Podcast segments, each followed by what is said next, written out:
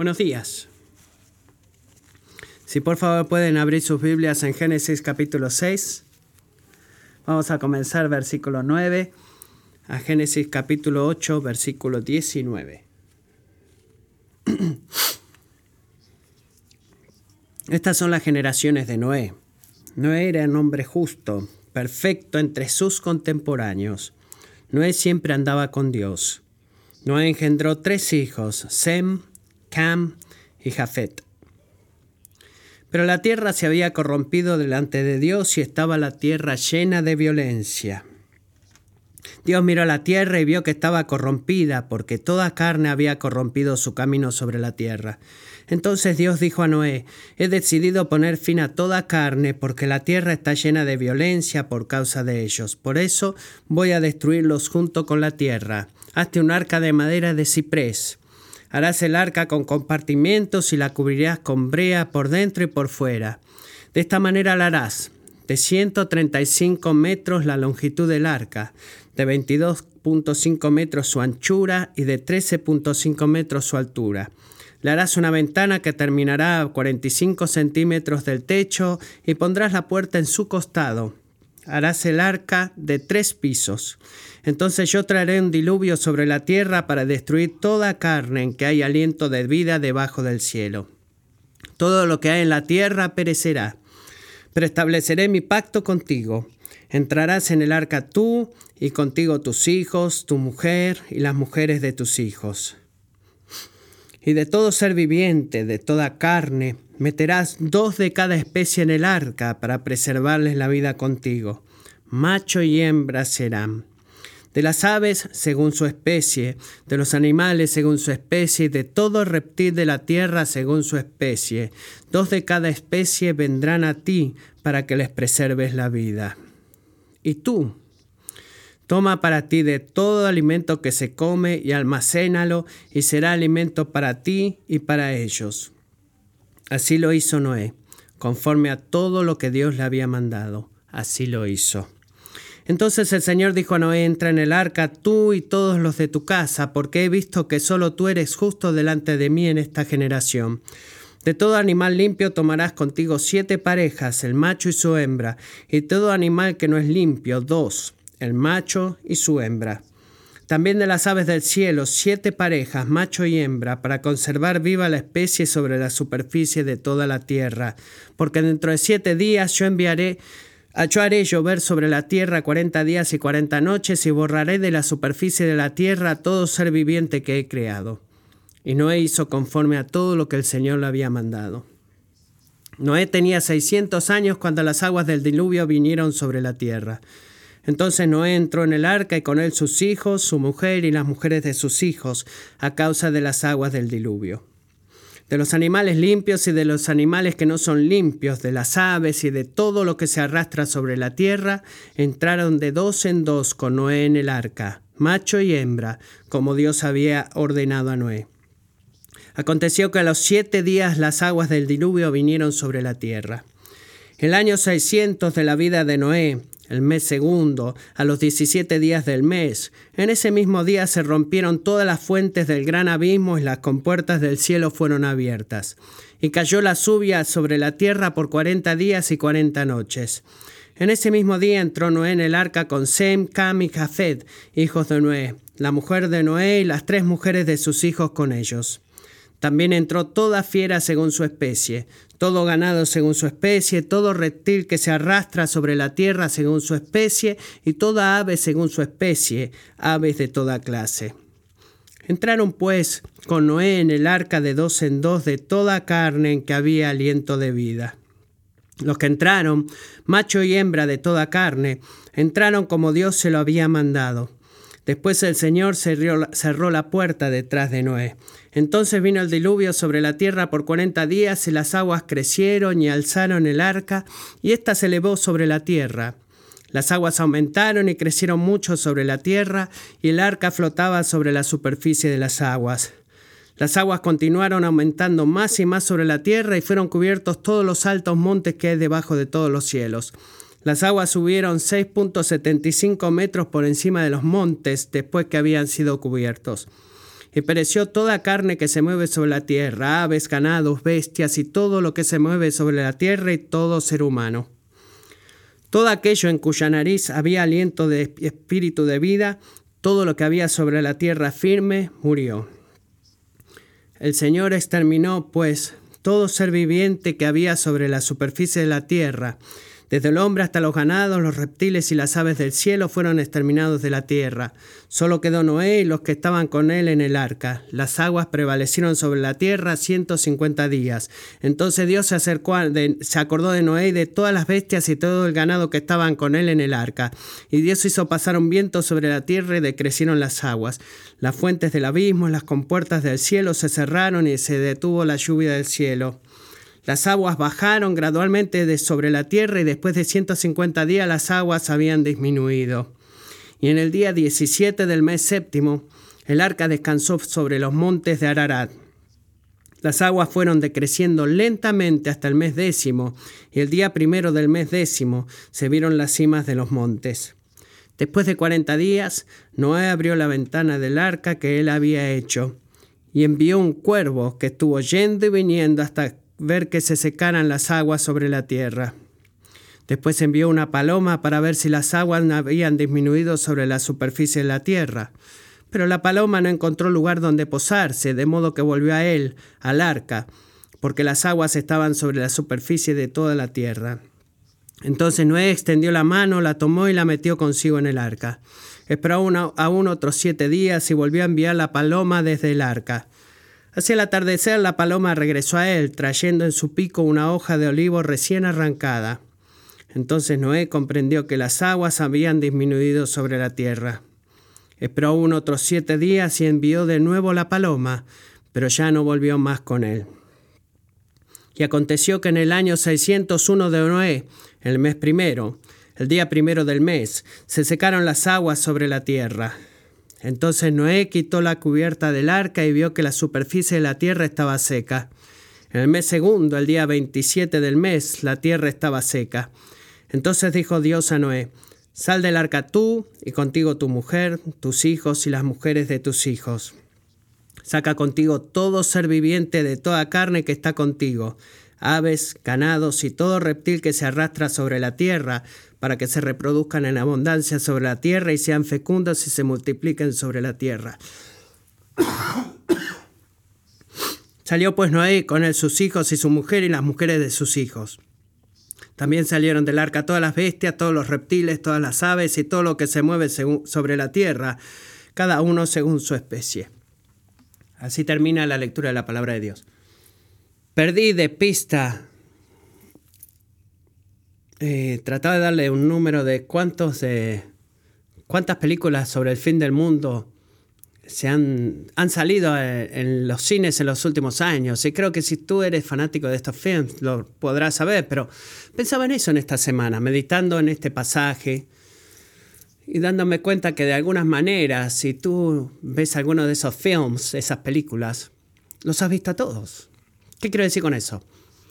Bueno, escena número uno, eh, todo está muy bien, la vida se ve muy bien, el sol está ahí, brillando. La escena número dos, hay una invasión extraterrestre, un desastre natural o algún otro poder del mal que eh, atenta con destruir todo el mundo. Luego, eh, después de una hora y 40 minutos de ver la película,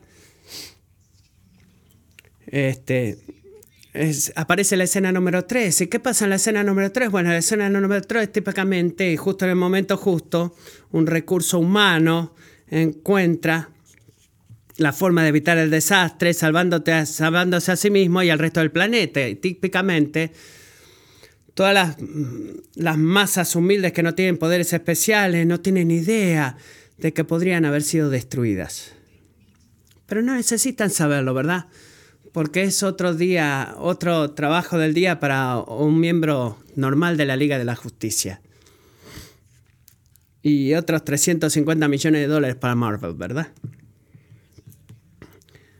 Existe un valor de entretenimiento. El poder mirar películas ficticias acerca del juicio en el universo. Y mientras meditaba en este pasaje en esta semana, amigos, me vino a la mente de que estos, estas películas pueden tener un efecto espiritual mortal en tu alma. ¿Por qué digo eso? Lo digo porque estas películas pueden adormecer nuestras mentes y nuestros corazones de lo que verdaderamente no es ficticio, de lo que no se ha hecho para creer, sino de lo que es absolutamente real. Y poner, para ponerlo en términos blanco y negro muy claros, digo, en la Biblia, el juicio de Dios y el centro del universo no, no es algo para andar mirándolo con pochoclos o palomitas de maíz y con una soda. Esto se hace eh, de acuerdo a lo que dice Apocalipsis 6:15 y 16. Dice los reyes de la tierra y los grandes, los comandantes, los ricos, los eh, toda esa gente que vemos en las películas, ¿verdad? Los ricos, los poderosos, todo siervo y todo libre, se escondieron en las cuevas y entre las peñas de los montes y decían a los montes y a las peñas, caigan sobre nosotros y escóndanos de la presencia de aquel que está sentado en el trono y de la ira del Cordero. Porque ha llegado el gran día de la ira de ellos, ¿y quién podrá sostenerse? Eso no es eh, algo que se que ve con palomitas de maíz y soda. Eh, el grito de Dios es para arrepentimiento, porque ese día viene. incluso que me escuchas a mí decir esto y te sientas ahí, dices, bueno, Matthew, sé razonable. ¿De qué estás tratando de hacer? ¿Asustar a los niños? ¿Estás diciéndome que verdaderamente hay un Dios en el cielo? Y que es real. Y que un día Él va a sostener, a, a contar, a contar este, a que dé cuentas por su, todos sus pecados en el mundo. No he visto eso antes y cuanto a mí me preocupa, eso nunca ha sucedido antes. A lo que a mí me concierne nunca sucedió, así que ¿por qué debería creer que alguna vez vuelva a suceder? Amigos, si te encuentras a ti mismo pensando en eso, escucha lo que la palabra de Dios te dice. Ha sucedido antes. Ha sucedido antes. La historia que Pedro, eh, que Peter ha leído, no es, no es un cuento de hadas, es historia. Y un hombre y su familia vivieron para poder contarlo. Y esto es lo que necesitamos recordar, comparación y contraste. ¿Cuál es el mensaje de todas las películas del fin del mundo que tratamos de ver o que nos gusta ver? Bueno, creo que el mensaje es simple. La liberación de la muerte es el resultado de qué? del, ingenio humano, del poder humano y de la fortuna humana. Que a esas personas se les llama el héroe. Eso es decisivamente no el mensaje de Génesis 6. No es eso. Noé no sobrevivió porque él fue inteligente. Noé no sobrevivió porque tenía un tipo de poder especial. No sobrevivió porque tuvo suerte o porque conoció a la gente correcta. Amigo, Noé sobrevivió porque era justo. Él era justo. El mensaje central de estos capítulos que acabamos de leer es este.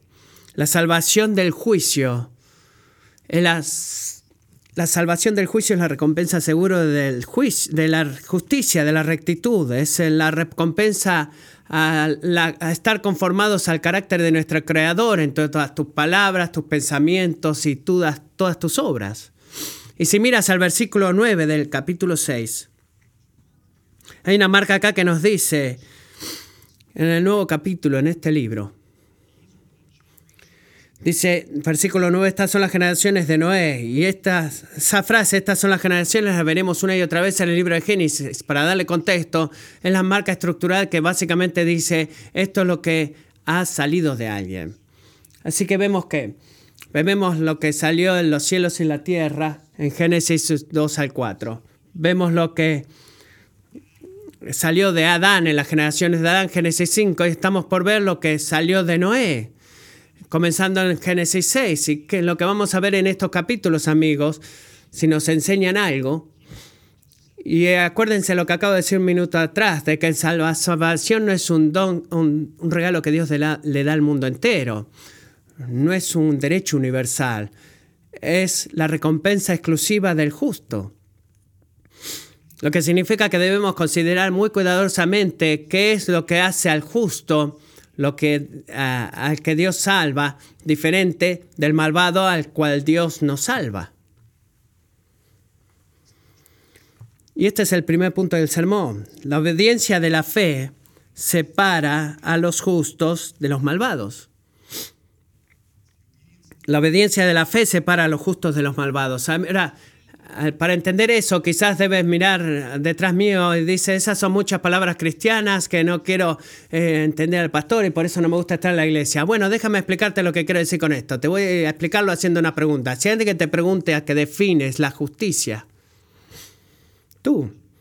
¿Cómo tú definirías la justicia? ¿Cómo explicarías una forma que la justicia es diferente a la maldad? Bueno, creo que mucha gente diría, tal vez, una persona justa es una buena persona. ¿Verdad? Y si tú le preguntas, ¿eres tú una buena persona? Seguramente te dirán algo como esto. Y esto es lo que nueve de diez veces se responde. Bueno, espero que sí, creo que sí. Bueno, nadie es perfecto, pero bueno, generalmente trato de hacer lo que creo que está bien. Esa es la respuesta mayoritaria. Por supuesto que es una asunción implícita en eso. Si piensas de que todo lo que esa persona piensa que no es correcto es automáticamente malvado y podríamos hablar de eso, pero es interesante ver cómo funciona. Distintivamente definimos la justicia como lo que nosotros presentamente, en el presente somos, y maldad como lo que presenta, en el presente no lo somos y lo que las otras personas son. Pero eso no es como la Biblia define la justicia y la maldad. Miren el versículo 9, capítulo 6, 9. ¿Qué dice esto? Lo primero de Noé. Noé era un hombre justo. Y mira el final del versículo, porque en el final del versículo se enseña a ver lo que significa ser justo. Los últimos dice, Noé siempre andaba con Dios. Así que escúchame, esto es lo que estoy diciendo. La justicia no es el resultado de tu relación con otras personas. ¿Ok? La, la, persona justa no es una persona que es mejor que la gente a su alrededor. De acuerdo a la Biblia, la justicia se trata de tu relación con Dios. La persona justa es una persona que camina con Dios. Y en el nivel básico, ¿qué significa eso? Bueno, donde Dios va, tú vas.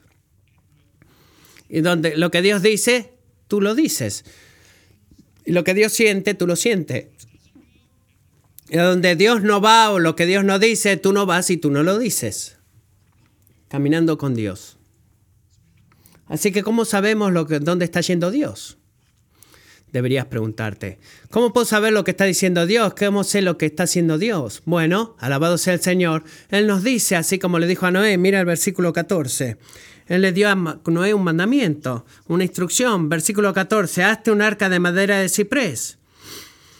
Y en el versículo 15 al 20 le dice lo que quieras que haga con el arca, cómo debe ser el arca. En el versículo 21 agrega el segundo mandamiento.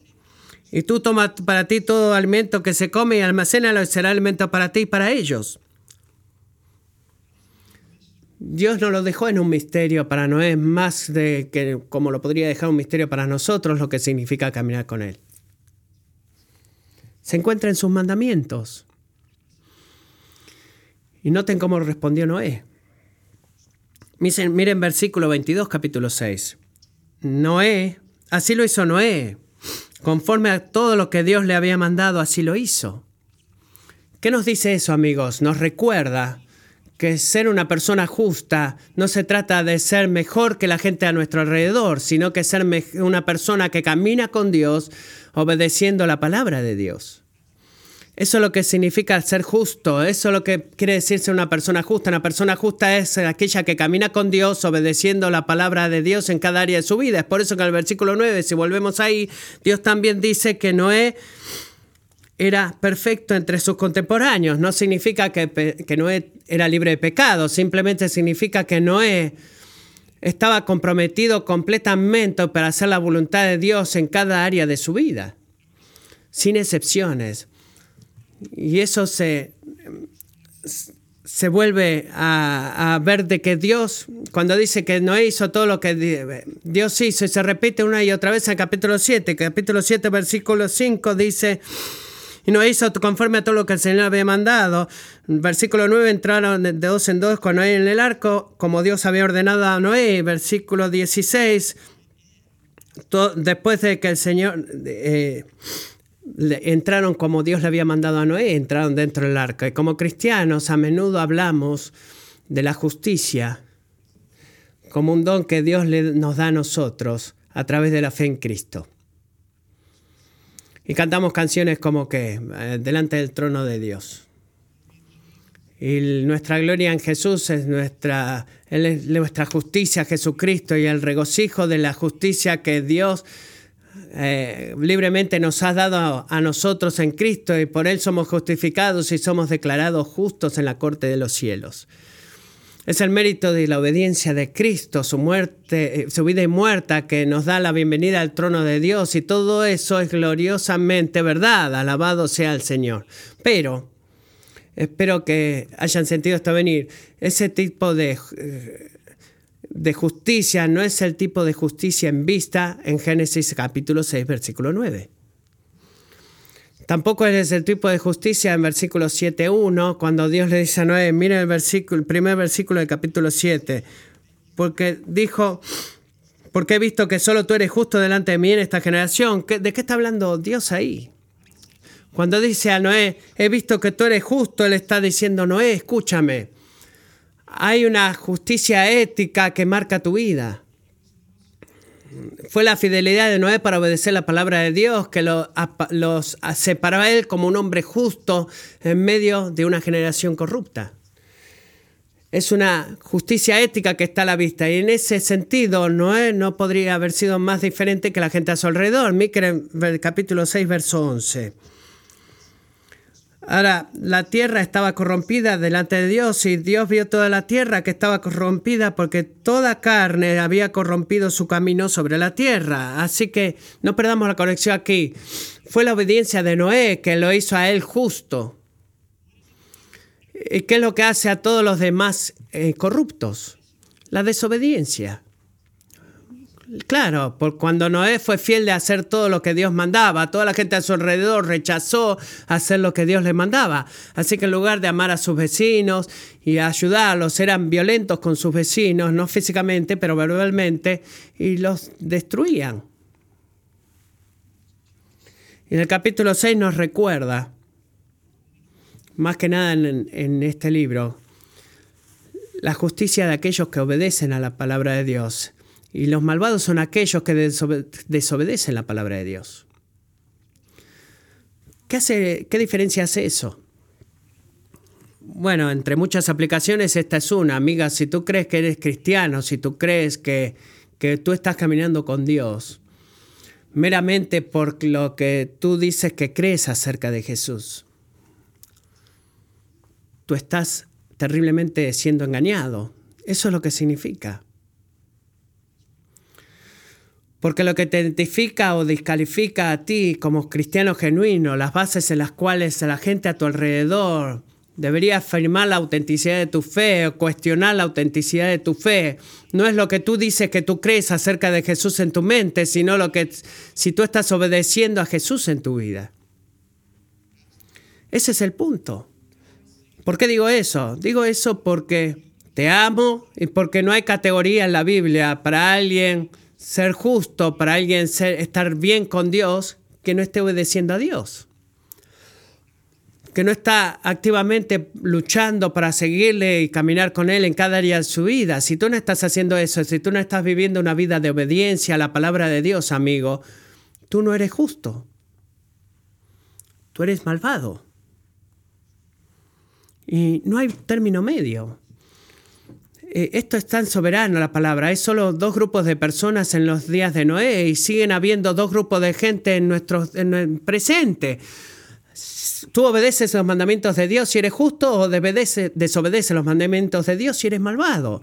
Y si tú dices a ti mismo, Mateo, confía en mí, a pesar de toda la desobediencia de mi vida, sé en lo profundo de mi corazón que sigo teniendo fe en Dios y que estamos pegados y unidos al uno al otro. Bueno, te voy a decir esto. La fe que no expresa eh, una vida de obediencia completa a Dios no es una fe genuina. Santiago 2.17. Así también la fe por sí misma, si no tiene obras, ¿está qué? Está muerta.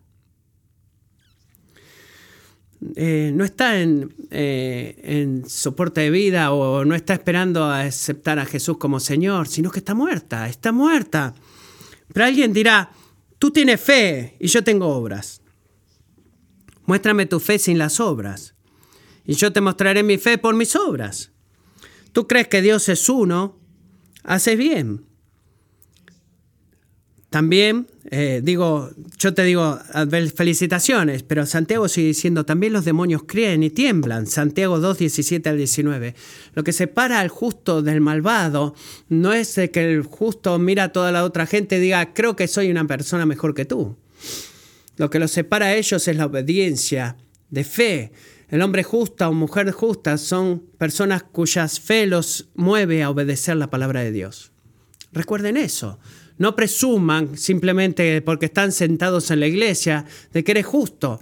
Debes evaluar tu vida a la luz de la palabra de Dios y preguntarle y responder, ¿estás obedeciendo todos los mandamientos de Dios o estás eh, compartiendo con el pecado, estás dejándote llevar por la tentación y dices, bueno, quiero estar bien con la gente y, la iglesia, el pueblo de Dios, pero tengo esto eh, de costado que es un pecado, pero bueno, mm, lidio con eso. Bueno, si tú eres esa persona, tú no eres justo, tú eres malvado y debemos ser honestos en esto. Es la obediencia de la fe que separa al justo del malvado. Punto número dos. El Señor no dejará de destruir al malvado. La obediencia de la fe separa al justo del malvado. ¿Y por qué esa separación es importante? Porque hay algo que va a suceder a cada uno de estos grupos. Hablando del primer grupo, el malvado, el Señor no dejará de destruir al malvado. Así que piensa en esto. Estoy muy al tanto de que la lectura y escuchando este pasaje en esta mañana tendemos a, quedarnos en muchos detalles pragmáticos, si seamos honestos en eso. Así que queremos saber cómo, cómo puede ser que todos los animales eh, entraron en el arca cómo todos esos animales eh, entraron en un barco que apenas tiene 123 metros de largo. Bueno, la, diluvio fue universal o solamente destruyó las zonas del mundo donde el hombre estaba vivo en ese momento. Y podríamos continuar eh, haciendo experimentos científicos y podríamos tener una lista larguísima, pero te quiero decir esto. Esas son buenas preguntas, pero no son las preguntas que Génesis eh, quiere responder. Y si queremos leer la palabra de Dios con integridad, debemos dejar que Él responda las preguntas que Él está tratando de responder y no forzar a responder otras preguntas que nos hubiera gustado que hubiera respuesta. Escucha eso. Así que, ¿qué es lo que está diciendo Génesis 6? ¿Qué está diciendo en la forma en la que la historia es presentada a nosotros? Bueno, primero nos recuerda de lo siguiente, nada en la Biblia es historia completa. Nada en la Biblia es historia precisa, es histórica, sí, es, son datos históricos. Y si miras Génesis 7:11, el día preciso que se nos es dado en el cual la inundación comenzó indica, y estamos hablando de historia aquí. Pero no es meramente historia, es historia con un propósito, es historia con una meta, con una intención, y cada parte de la palabra de Dios que se nos es dada por Dios, con una meta divina intencional o un propósito. Y uno de esos propósitos o fines, que en este capítulo, sin excepción de la regla, es proveernos una advertencia soberana. ¿Cuál es la advertencia soberana? Que tú no puedes pecar en contra del Señor y librarte de, de, y salirte con la suya, perdón. Tú no puedes pecar contra el Señor y salirte con la suya, esa es la advertencia. ¿Por qué? Porque el Señor no va a fallar en destruir al malvado, no dejará de destruir al malvado. Creo que estos capítulos nos enseñan, y voy a avanzar rápidamente, por lo menos cuatro cosas acerca del juicio de Dios en el malvado. Así que síganme en esto. Primero, el juicio de Dios es justo. Es justo. Si miras el versículo 12, de vuelta en el capítulo 6, hay una conexión acá con el versículo 13 que no quiero que perdamos. Final del versículo 12 leemos que porque toda carne había corrompido su camino sobre la tierra. En el versículo 13, entonces Dios dijo a Noé, he decidido poner fin a toda carne con la tierra. Bueno, la palabra raíz detrás de eso que traducimos en el versículo 12 como corrompido en el versículo 13 como destrucción, en el idioma original es exactamente la misma palabra. ¿Qué nos dice eso? Bueno, nos dice que el juicio de Dios no es caprichoso. Él no, se sale de sus manos, no está reaccionando de más. En otras palabras, que la destrucción del malvado eh, es una verdadera destrucción y que va a volver de vuelta están recibiendo verdaderamente lo que merecen. Es justicia, Él es justo. El segundo, el juicio de Dios es cierto. Miremos el versículo 13, capítulo 6. Noten que Dios dijo a Noé, he decidido poner fin a toda carne, y es lo que Él ha determinado hacer. Él está determinado a hacerlo. Así que en Génesis 7.4, para darles ejemplos, de que el Señor prometió que en siete días iba a empezar en Génesis 7.10, siete días después la inundación comenzó, el diluvio comenzó. En Génesis también promete que Él iba a traer lluvia por 40 días y en Génesis 7.12 dice que llovió por 40 días y 40 noches. Génesis 6.17 dijo que todo en la tierra va a morir. En Génesis 7.22 leemos que todo en la tierra seca que tenía aliento de vida murió. ¿Cuál es el punto? El punto es que la certeza del juicio de Dios es garantizada por la, por la confianza, la confiabilidad, perdón, de la palabra de Dios. Es el punto. El Señor, el juicio de Dios es justo, el cierto de Dios es cierto. Y miren capítulo 7, verso 11. El año 600 la vida de Noé, el mes segundo a los 17 días del mes, en ese día se rompieron todas las fuentes del gran abismo y las compuertas del cielo fueron abiertas. ¿Saben de qué es una imagen eso? Eso es exactamente lo opuesto de lo que hizo Génesis en capítulo 1 cuando separó las aguas del cielo con las aguas de lo bajo. Es una imagen de, de destrucción, es exactamente lo opuesto. Evidentemente nadie más pudo, que Noé pudo ver ese juicio venir. ¿Por qué vemos eso? Porque en Lucas 17, 27, hablando de ese día, dice que ellos comían, bebían, se casaban y se daban en casamiento, hasta el día en que Noé entró en el arca y vino el diluvio y los destruyó a todos. Fue repentino. El juicio de Dios es repentino. El juicio de Dios es decisivo. Miremos Capítulo 7, verso 18. Las aguas aumentaron y crecieron mucho sobre la tierra y el arca frotaba sobre la superficie de las aguas. Las aguas continuaron aumentando más y más sobre la tierra y fueron cubiertos todos los altos montes que hay debajo de todos los cielos. Las aguas subieron 6,75 metros por encima de los montes. Después que habían sido cubiertos. Imagínense vivir esa, esa ese cataclismo. Otra vez, eh, debido a todas las noticias que podemos ver, bueno, esos son efectos especiales tan buenos. No, no son efectos especiales, fue real.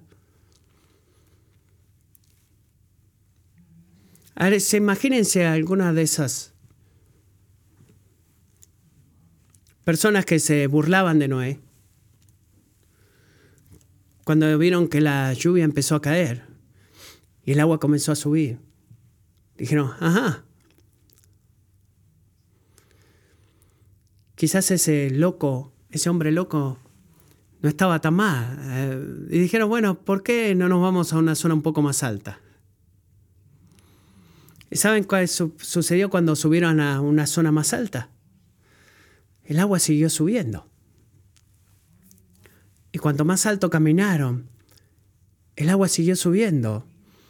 Y cuanto más lejos corrieron, tan lejos corrió el agua. Así que quizás una o dos personas estaban en el punto más alto que pudieron clamar, eh, eh, este, escalar y fueron sorprendidos por el juicio de Dios. Tres veces en estos versículos leemos que las aguas prevalecieron. Las aguas prevalecieron. Las aguas prevalecieron. ¿Qué representa esa agua? El agua representa el juicio del Todopoderoso Dios. ¿Y qué te dice eso a ti? Amigo, te dice que si tú eres pecador, tú no vas a prevalecer sobre el Señor. Es el Señor quien prevalecerá sobre ti. No hay lugar que te puedas esconder. No hay lugar en el cual te puedas escapar. No hay lugar en el cual puedas irte. El Dios no va a fallar en destruir, no dejará de destruir al malvado y el juicio sobre ti va a ser justo, cierto, repentino y decisivo. ¿Por qué digo eso? Por lo que Jesús dijo, Lucas 17, 26, te advierte, tal que como ocurrió en los días de Noé, así será también en los días del Hijo del Hombre. En los días cuando el Señor Jesús vuelva a juzgar a los vivos y a los muertos. Y miren, segunda de Pedro 3, él lidia con nuestra objeción. Es como que Dios nos escucha diciendo, objetándolo en todo esto. Y dice, bueno, y diciendo, ¿dónde está la promesa de su venida? Pues avísame, pues muéstrame, porque desde que los padres durmieron, todo continúa tal como estaba desde el principio de la creación. Pues cuando dicen esto, esta verdad. No se dan cuenta de que los cielos existían desde hace mucho tiempo y también la tierra, surgida del agua y establecida entre las aguas por la palabra de Dios, por lo cual el mundo de entonces fue destruido siendo inundado por el agua. Pero los cielos y la tierra actuales están reservados por su palabra, por el fuego, guardados para el día del juicio y de la destrucción de los impíos. El Señor no se tarda en cumplir su promesa, según algunos entienden la tardanza, sino que no es paciente para con ustedes, no queriendo que nadie perezca, sino que todos vengan al arrepentimiento. Dios te dice esto, no mires esta verdad, ¿cuál es la verdad? No debo pasarla por alto, de que el Señor un día, eh, para el Señor un día son como mil años, y mil años para Él es como un, día. El Señor no tarda en cumplir su promesa, como algunos la tardan con... Eh, por tardanza, sino que es paciente contigo, esperando que nadie perezca, sino que todos se arrepientan. Tú dices, Williams, no puedo creer en ese día de juicio porque no lo he visto todavía. ¿Sabes lo que Dios dice? Tú no lo has visto todavía porque he sido misericordioso contigo. Tú dices, bueno, Williams, no puedo creer el día del juicio porque nunca he visto eh, el diluvio anterior. Y Dios te dice a ti, bueno, tú no debes ver eh, eso a menos que estés salvo en la roca de Jesucristo. Pedro te urge a arrepentirte porque él sabe algo acerca del Señor. Y es algo que no, no experimentó de primera mano. Y en su experiencia no fue simplemente de que Dios no iba a fallar en juzgar al, al malvado, sino que él también, el punto número tres, el Señor no dejará de rescatar a los justos. El Señor no dejará de rescatar a los justos. Piensa en eso. ¿Por qué Dios escogió a Noé entre toda la gente para advertirle acerca del diluvio por venir?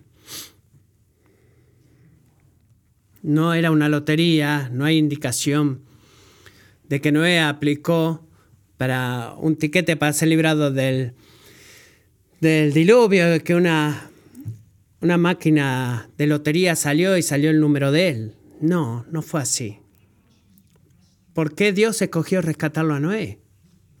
A su familia, sobre todo a las familias de la tierra. Mira Génesis versículo 7, capítulo 7, verso 1, es tan importante. Entonces el Señor dijo a Noé, Noé, entra en el arca, tú y todos los de tu casa, porque he visto que solo tú eres justo delante de mí en esta generación.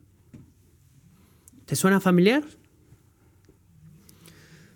La, liberación de Noé fue la recompensa de la justicia de Noé. Él obedeció a Dios, caminó con Dios, hizo todo lo que Dios le mandó hacer y por eso Dios lo rescató.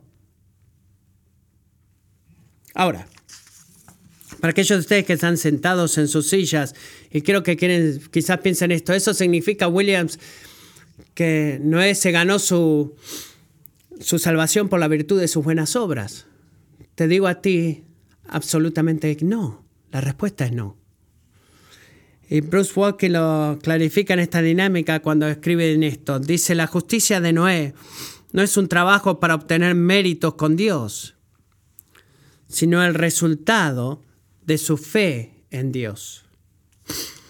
No fue una obra para ganar o extraer este, eh, la salvación de Dios diciendo, tú debes rescatarme porque te estoy obedeciendo. No, era el resultado de su fe en Dios. ¿Qué quiere decir eso? Significa que si la razón por la cual Noé obedecía a Dios es porque Noé confiaba en Dios.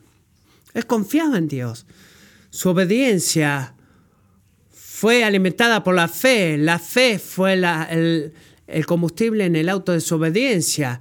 Y el poder ser obediente y su obediente obediencia fue una expresión de la fe. Hebreos 11:7. Por la fe Noé, siendo advertido por Dios acerca de cosas que aún no se veían, con temor reverente preparó un arca para la salvación de su casa, por la cual condenó al mundo y llegó a ser heredero de la justicia que es según la fe. ¿Qué nos enseña eso, amigos? Escuchen cuidadosamente, nos enseña que la fe salvadora no es una fe ausente de obediencia, la fe salvadora es una fe que es expresada a través de la obediencia. Siempre la fe de Noé no fue pasiva, no fue de que, bueno, dame una tarjeta libre para cuando muera porque puedo hacer lo que quiera ahora. No, era una fe activa, era una obediencia. Y Hebreos dice que fue su fe, su eh, temor reverente al Señor, que lo motivó a él a construir el arca. Lo digo muy simplemente, si Noé no hubiera obedecido, si no hubiera construido el arca, él no hubiera sido salvo. ¿Verdad? Si no hubiera obedecido, no hubiera sido salvo. ¿Qué significa eso? Significa que el camino de la obediencia a los mandamientos de Dios marca el único camino a la salvación. Tú no vas a encontrar un camino de salvación, un camino para ser hecho justo delante de Dios, que no sea marcado y definido y caracterizado por un corazón y una vida de obediencia infinita a la palabra de Dios. La obediencia marca el camino de la fe. Así que piénsalo de esta forma. Dios no solamente rescató a Noé debido a su obediencia, sino que lo rescató a Noé a través de su obediencia. Y amigo, Dios quiere hacer lo mismo en tu vida. Hoy, si tú quieres que Dios te preserve, que Dios te libere, entonces debes obedecerle. Y solamente hacemos estas cosas y Él te va a preservar y Él te va a liberar. Si tú estás dispuesto a obedecer, en verdad, tus acciones fieles de obediencia son el verdadero significado por el cual nuestro Dios fiel te preservará y te liberará. Por ejemplo, esta fe alrededor que, de, que Dios quite tu deseo sexual. Sigo orando. Un día sigo esperando, no ha habido cambio, sigo orando. No, no, la fe obedece al Señor, huye de la moralidad sexual y te deshaces de tu teléfono si así lo tienes que hacer. Es esa fe que espera por nosotros para arreglar el matrimonio. No, Dios usa el camino de humildad y pide por eh, consejería. Esta fe meramente le pide a Dios que quite mis temores y ansiedades. Estoy tan temeroso, nunca he creído, pero sigo orando y algún día sucederá que se me vaya el temor. No, no. La fe nos lleva a enfocar nuestros ojos a las promesas de Dios y meditar en su palabra hasta que tenga ese efecto que eh, intencionalmente Dios intenta en nuestros corazones. Dios salvó a Noé por, porque Noé fue fiel, fue, tuvo fe. La vida de Noé es caracterizada por la fe de Noé. Eh, pero no cometas errores. Fue en última instancia el Señor el que le advirtió a él. Fue el Señor quien lo preservó y fue el Señor quien finalmente lo liberó. Miremos de vuelta versículo 6, versículo 18. ¿Qué dice Dios?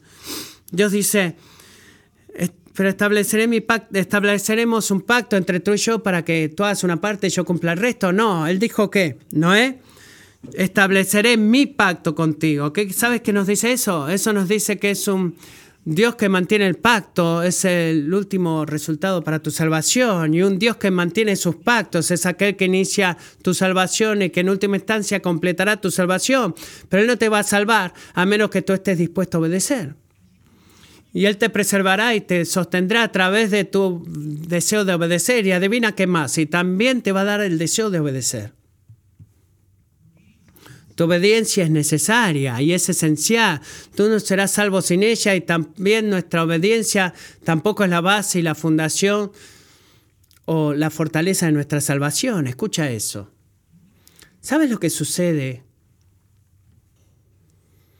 Amo esto. ¿Sabes lo que sucede en las otras historias de inundación, si tú lees historias de los mesopotámicos, eh, los tiempos romanos, eh, todos tienen su historia acerca del diluvio. ¿Sabes lo que pasa en todas esas historias del diluvio? El héroe de la historia cierra la puerta por sí mismo. Mira Génesis 7:16. ¿Qué nos dice? Dice que el Señor fue el que cerró la puerta. Noé no cerró la puerta del arca, sino que Dios cerró la puerta del arca. ¿Por qué? Porque Dios quería enseñarle a Noé lo mismo que nos enseña a nosotros, que es la gracia soberana de Dios que garantiza nuestra salvación. Si Noé no hubiera obedecido, no hubiera sido salvo. Pero no fue la obediencia de Noé la que en última instancia garantizó su salvación. Segunda de Pedro capítulo 2 versículo 5, tampoco perdonó al mundo antiguo, sino que guardó a Noé, un predicador de justicia, con otros siete cuando trajo el diluvio sobre el mundo de los impíos. Entonces el Señor pues sabe rescatar de tentación a los piadosos y reservar a los injustos bajo castigo para el día del juicio. Eso es lo que hace el Señor. Así que en el momento justo y de la manera correcta, el mismo Dios hizo que las aguas comenzaran a caer y, y le permitió a Noé salir del arca un año y once días después de haber entrado al arca. Y la razón por la liberación se encuentra en el versículo, capítulo 8, versículo 1, miren ahí. Este es el porqué. Dios detuvo la inundación eventualmente Dice entonces Dios se acordó de Noé. Es una de esas partes como que, si pudiéramos detenernos y pensar, Dios no se olvidó de Noé. Dios no pasó por alto a Noé, Él lo recordó, recordó su promesa a Noé, Él recordó la palabra que le había hablado, recordó su pacto, y cumplió su palabra. Isaías 49, 15. ¿Puede una mujer olvidar a su niño de pecho sin compadecerse del hijo de sus entrañas? Aunque ella se olvidara, yo no te olvidaré. En las palmas de mis manos te he grabado. Tus muros están constantemente delante de mí, hermanos, hermanas. El Señor trajo a Noé a salvo lo llevó a salvo sobre las aguas del juicio. Y si tú confías en Jesucristo como tu Salvador, sabes lo que el Señor Jesús va a hacer por ti. Te va a traer a través de las aguas del juicio a salvo en el día del juicio final. Y esa es esa promesa hacia ti. Él va a hacer exactamente lo mismo. Juan 10.9. Yo soy la puerta, dice alguno. Jesús, si alguno entra en mí, por mí, será salvo y entrará y saldrá y echará pasto.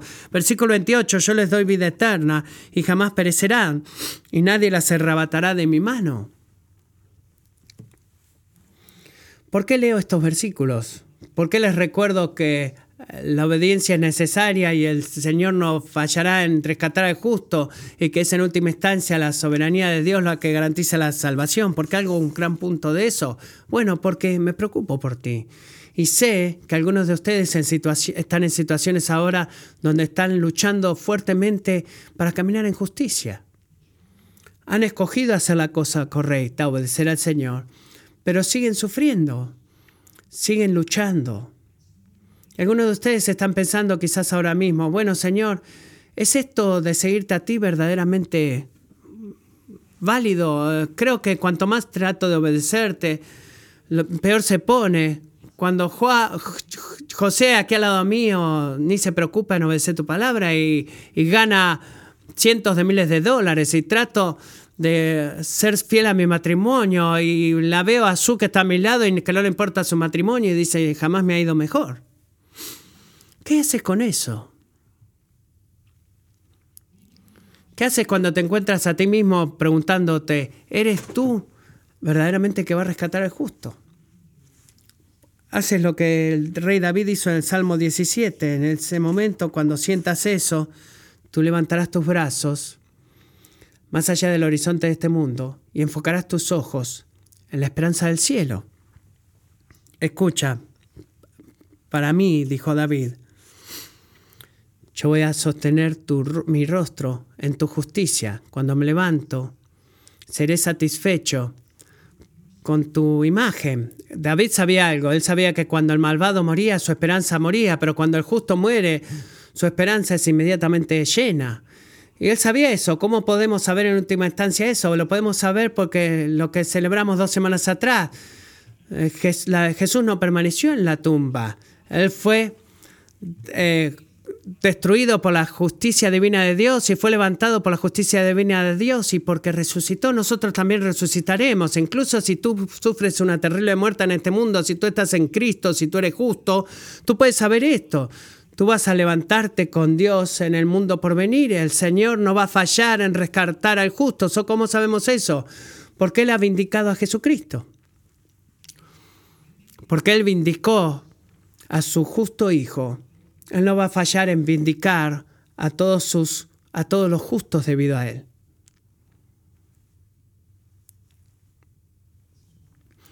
Esto es lo que debemos recordar. La salvación del juicio es la recompensa justa, al segura, perdón, de la justicia. Así que no, no perdemos la esperanza, seguimos a Jesucristo, recordamos que es la obediencia de la fe que separa al justo del malvado, recordamos que Dios no fallará en destruir al malvado y que el Señor no dejará de rescatar a los justos y para, por esas dos razones rechazamos por nuestra vida entera dejar de obedecer al Señor. Y eso es lo que hacemos. Oremos. Señor Jesús, te pido,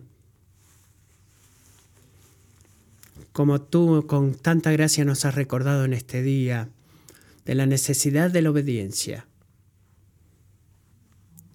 Y nos has reconfortado con la promesa de que aquellos que son justos, aquellos que están siguiéndote a ti, no, no, no, dejarán de ser rescatados, así como has rescatado a Noé. Oro, Señor, que tú nos dé ahora mientras cantemos esta canción un mayor temor de ti por estas palabras soberanas y al mismo tiempo una mayor confianza en ti. De que, que a pesar de que seguirte a ti es duro y que el camino del justo es difícil, dificultoso, de que tú no vas a fallar en tu tiempo y en tu forma correcta, incluso cuando nos apartemos de la gloria para traer en nuestro rescate y rescatarnos. Alimenta nuestra fe y haznos, fieles, oro. Amén. Queremos ser justos en esta generación. No para que la gente se impresione de nosotros, sino para que se maravillen de ti. En el nombre de Jesús, amén.